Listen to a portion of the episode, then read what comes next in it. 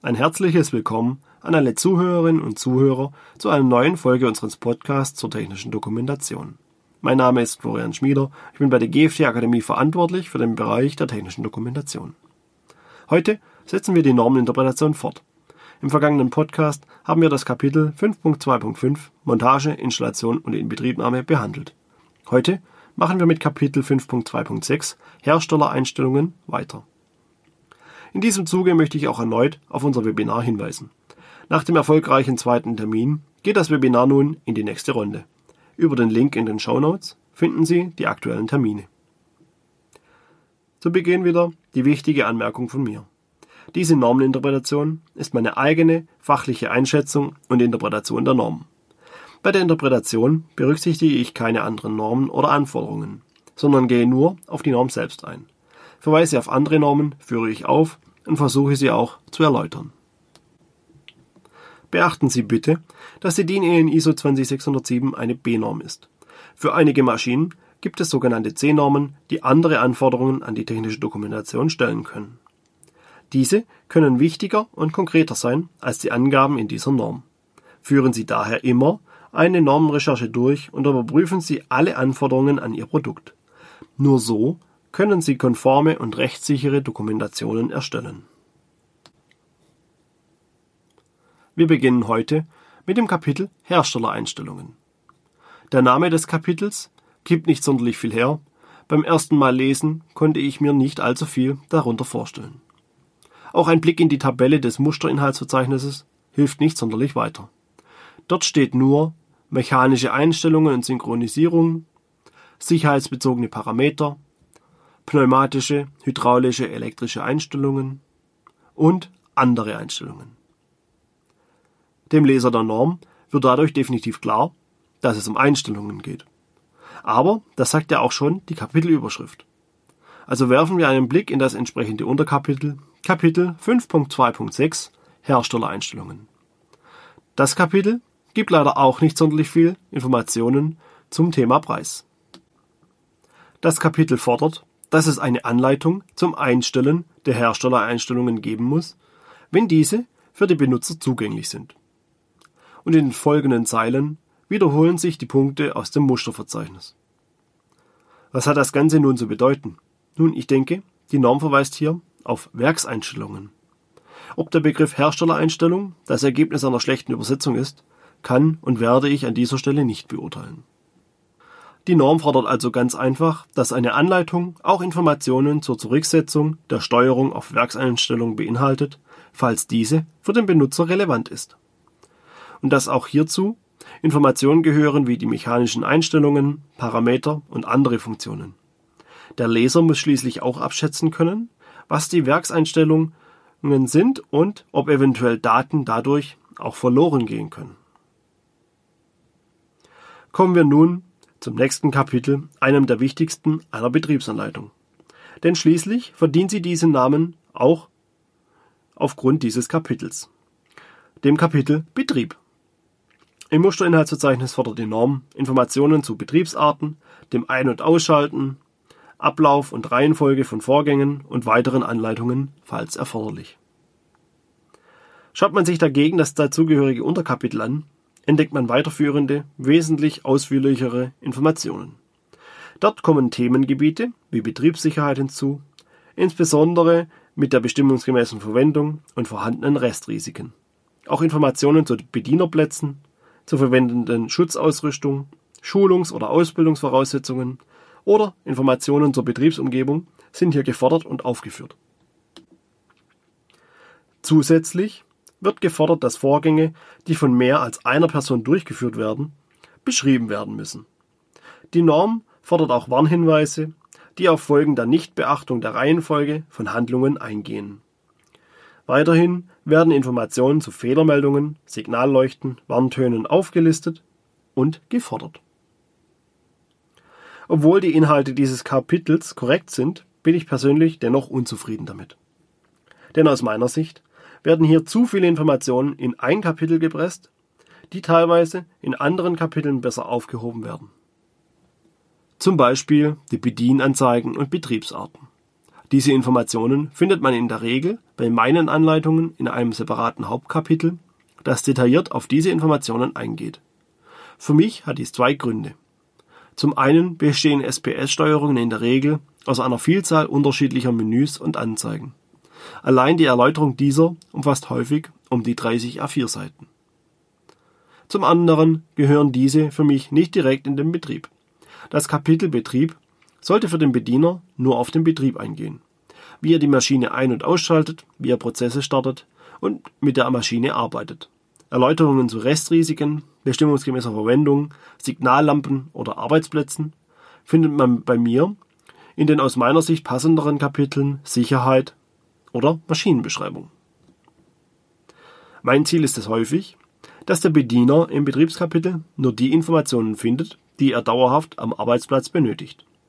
Niemand will schließlich mehrere Ordner mit Betriebsanleitungen am Arbeitsplatz. Denn darin wird vermutlich nie nachgeschlagen, wenn Fragen auftauchen. Ist die Anleitung dagegen schmal und handlich, ist die Hürde nachzuschlagen wesentlich niedriger. Zudem arbeiten wir ebenfalls nach der IEC IEEE 82079-1. Und dort gibt es für mich sehr wichtige Prinzipien für Anleitungen. Und das Minimalismusprinzip ist eines davon. Wenn ich also meine Informationen doppelt in einer Anleitung aufnehme, zum Beispiel im Kapitel Sicherheit und im Kapitel Betrieb, verstoße ich direkt gegen dieses Prinzip. Die Anleitung wird außerdem dicker und umfangreicher. Die Chance, dass der Bediener darin Informationen sucht, sinkt. An dieser Stelle möchte ich aber eines betonen. Das ist unser Standardvorgehen. Sollten sicherheitsrelevante Informationen im Betrieb benötigt werden, weil das Produkt zum Beispiel besonders gefährlich ist, müssen diese auch unbedingt erneut in diesem Kapitel aufgenommen werden. Die Sicherheit steht immer im Vordergrund. Kommen wir nun zum nächsten Kapitel. 5.2.8 Produkt- oder Kapazitätswechsel. Hierzu muss ich vermutlich nicht allzu viel sagen, denn die Überschrift ist eindeutig. Kann eine Maschine für andere Produkte oder Kapazitäten umgerüstet werden, so muss dieser Wechsel oder Vorgang beschrieben werden.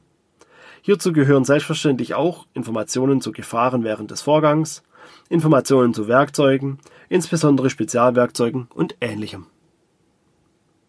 Ob man das Ganze in ein separates Kapitel nimmt oder zum Betrieb hinzufügt, bleibt prinzipiell dem Redakteur überlassen. Entscheidungskriterien sind hierbei für mich vor allem die Zielgruppe und die Maschine selbst. Wie ich das meine? Nun, es ist eigentlich ganz einfach. Häufig sind Maschinen im Betrieb für Laien ausgelegt. Also einfache Arbeiter, die in Schichtarbeit die Maschine bestücken, überwachen, leeren und wieder von vorne starten. Hierzu benötigt es häufig keine speziellen Kenntnisse. Umrüsten oder Einstellungen werden hingegen von Fachkräften wie Werkzeugmachern durchgeführt. Entsprechend trenne ich die Informationen und teile sie in die Kapitel Betrieb und erweiterter Betrieb auf. Das kann auch Informationen betreffen, die wir vorhin im Kapitel Betrieb behandelt haben. Zum Beispiel gehört auch oft das Thema Ein- und Ausschalten in mein Kapitel Erweiterter Betrieb. Denn häufig sind die Maschinen auf Dauerbetrieb ausgelegt und müssen nicht ein- bzw. ausgeschaltet werden. Dann gehören zu dieser Tätigkeit häufig auch Schritte wie Pneumatik oder Hydraulik einschalten oder Tätigkeiten am Schaltschrank. Entsprechend sind dies keine Tätigkeiten, die eine ungelernte Person durchführen darf. Aber wie gesagt, das ist vom Produkt abhängig.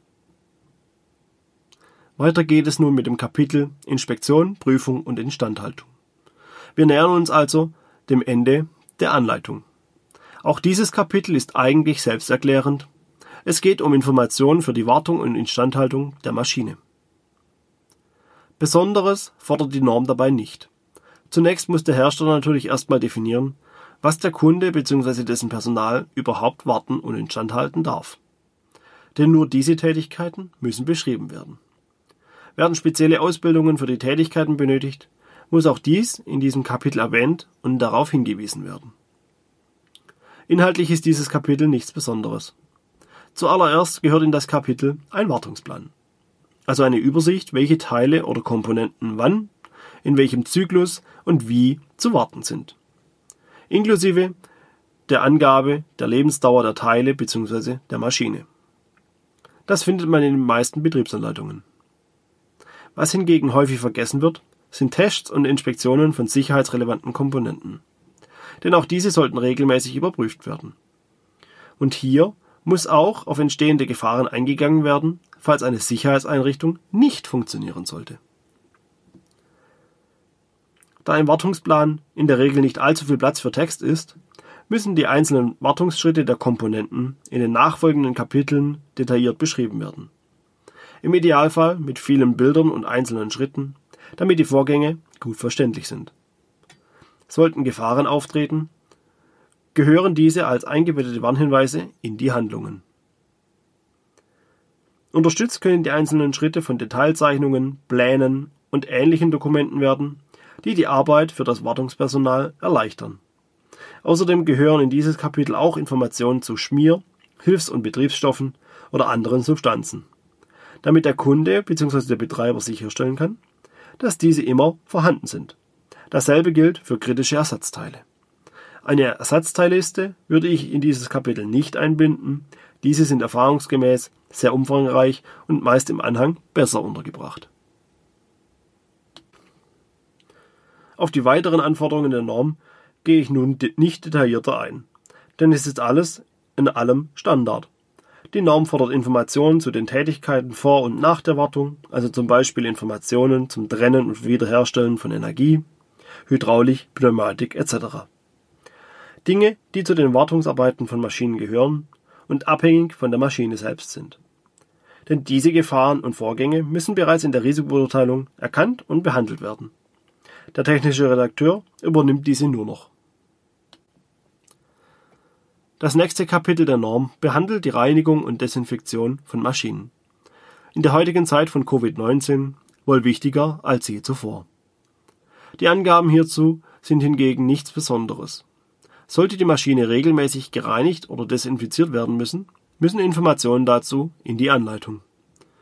Und hierzu gehören wichtige Informationen zur persönlichen Schutzausrüstung, benötigte Werkzeuge oder Geräte und ganz wichtig Informationen zu erlaubten Reinigungsmitteln. Denn Reinigungsmittel sind häufig stark und können dadurch Gefahren und Risiken bergen. Sowohl für die Maschine als auch für den Benutzer. Sollte es eine bestimmte Betriebsart hierfür geben, gehört diese natürlich genauso beschrieben wie Sicherheitsvorkehrungen, die vor, während oder nach der Reinigung zu treffen sind. Wie gesagt, ist dieses Kapitel nichts Besonderes. Häufig wird es auch in das Kapitel Wartung und Instandhaltung integriert, insbesondere wenn es nicht umfangreich ist, da die Maschine nicht besonders oft gereinigt werden muss. Kommen wir nun zu einem sehr wichtigen Kapitel, was auch in der Regel ein hohes Gefahrenpotenzial bringt. Dem Kapitel Fehlersuche, Störungsbeseitigung. Und obwohl das Kapitel wichtig ist, fehlen gefühlt 80 Prozent der Anleitungen, die wir überprüfen, Angaben dazu. Aber beginnen wir mit dem, was so gut wie jede Anleitung enthält und auch häufig richtig gemacht wird. Einer Tabelle mit den häufigsten Fehlern, deren Bedeutung und möglichen Abhilfen. Diese Inhalte findet man in wirklich jeder Anleitung. Je nach Produkt oder Maschine teilweise seitenlang. Und was fehlt hingegen? Nun, mit dieser Tabelle wird der Leser informiert. Jedoch genügt die Angabe zur Fehlerbeseitigung häufig nicht. Der Leser versucht dann aufgrund dieser den Fehler zu beseitigen und begibt sich häufig in Gefahren. Denn diese fehlen leider sehr häufig in den Tabellen. Es gibt keine genauen Angaben, wie die Fehler zu beseitigen sind oder welche Gefahren auftreten könnten.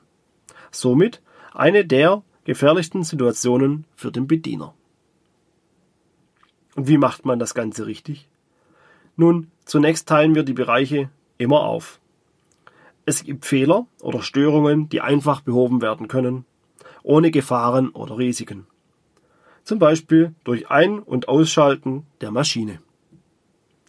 Diese Störungen kommen in ein Kapitel oder in eine Tabelle zur einfachen Störungsbeseitigung durch den Bediener. Andere Störungen mit möglichen Gefahren oder Risiken kommen in eine separate Tabelle für besondere Zielgruppen wie Elektrofachkräfte oder Instandhalter. Diese können Gefahren besser erkennen und damit umgehen wenn Sie entsprechende Informationen dazu erhalten. Die Norm fordert außerdem etwas, was ich persönlich sehr gut finde. Eine Gliederung und Sortierung der Fehler. Zum Beispiel sollten häufig auftretende Fehler als erstes aufgelistet werden und seltenere danach. Denn das ist die Nutzerfreundlichkeit und spart dem Leser Zeit. Die Norm fordert außerdem, dass es für besondere Fehler eine Aufforderung zum Kontakt mit dem Hersteller geben muss. Sprich, wenn besonders schwere Fehler auftreten können, müssen Anleitungen Angaben zur Kontaktaufnahme mit dem Hersteller beinhalten. Wenden wir uns zum Ende der Folge auch der letzten Lebensphase des Produktes zu. Der Demontage, Außerbetriebnahme und Entsorgung der Maschine. Wie häufig dieses Kapitel vergessen oder ignoriert wird, können Sie sich nicht vorstellen. Es fehlt tatsächlich wohl in 90 Prozent der Anleitungen, die wir überprüfen. Und das, obwohl es häufig sehr wichtig ist. Denn sehr viele Maschinen arbeiten mit Chemikalien, Ölen oder Fetten, die gesondert entsorgt werden müssen. Und hierzu gibt es nie Angaben in der Anleitung, obwohl diese Teil des Produktes sind. Und was fordert die Norm dazu? Nun, sie geht auch hierauf ein. Denn bei solchen Materialien benötigen die Personen, die die Demontage durchführen, entsprechende persönliche Schutzausrüstung. Genau das fordert die Norm auch als erstes.